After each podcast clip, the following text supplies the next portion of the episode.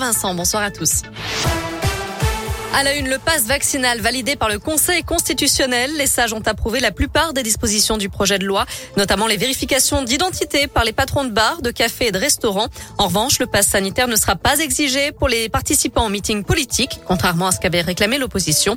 Les organisateurs pourront tout de même limiter le nombre de participants, distribuer des masques ou tout simplement aérer les salles. Un nouveau scandale de pédophilie dans l'église à Lyon. Le père Georges Babola, ancien directeur des Chartreux, a fait l'objet d'une enquête préliminaire pour attouchement sexuel. Deux femmes affirment qu'elles auraient été abusées par l'ancienne figure de l'église lyonnaise lors d'une colonie de vacances dans les années 90, colonie indépendante de l'institution scolaire. La mère d'une des victimes aurait averti le cardinal Barbarin en 2016, qui aurait répondu en demandant pardon au nom de toute l'église et en promettant une enquête interne. Mais sans nouvelles, elle a saisi le procureur trois ans plus tard. Une enquête a donc été ouverte, mais classée sans suite en 2020 par manque d'éléments et parce que le prêtre était décédé en 2006. En bref, un go-fast intercepté sur l'A7 dans le cadre d'une enquête sur le démantèlement d'un point de deal à Dessine.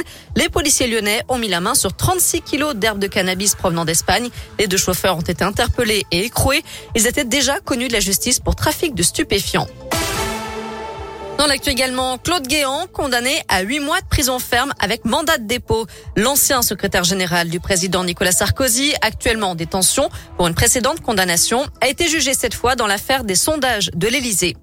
À la page des sports du foot, c'est le rendez-vous à ne pas manquer aujourd'hui. Le derby entre Lyon et Saint-Etienne. Les Lyonnais 11e reçoivent les Stéphanois, derniers du classement.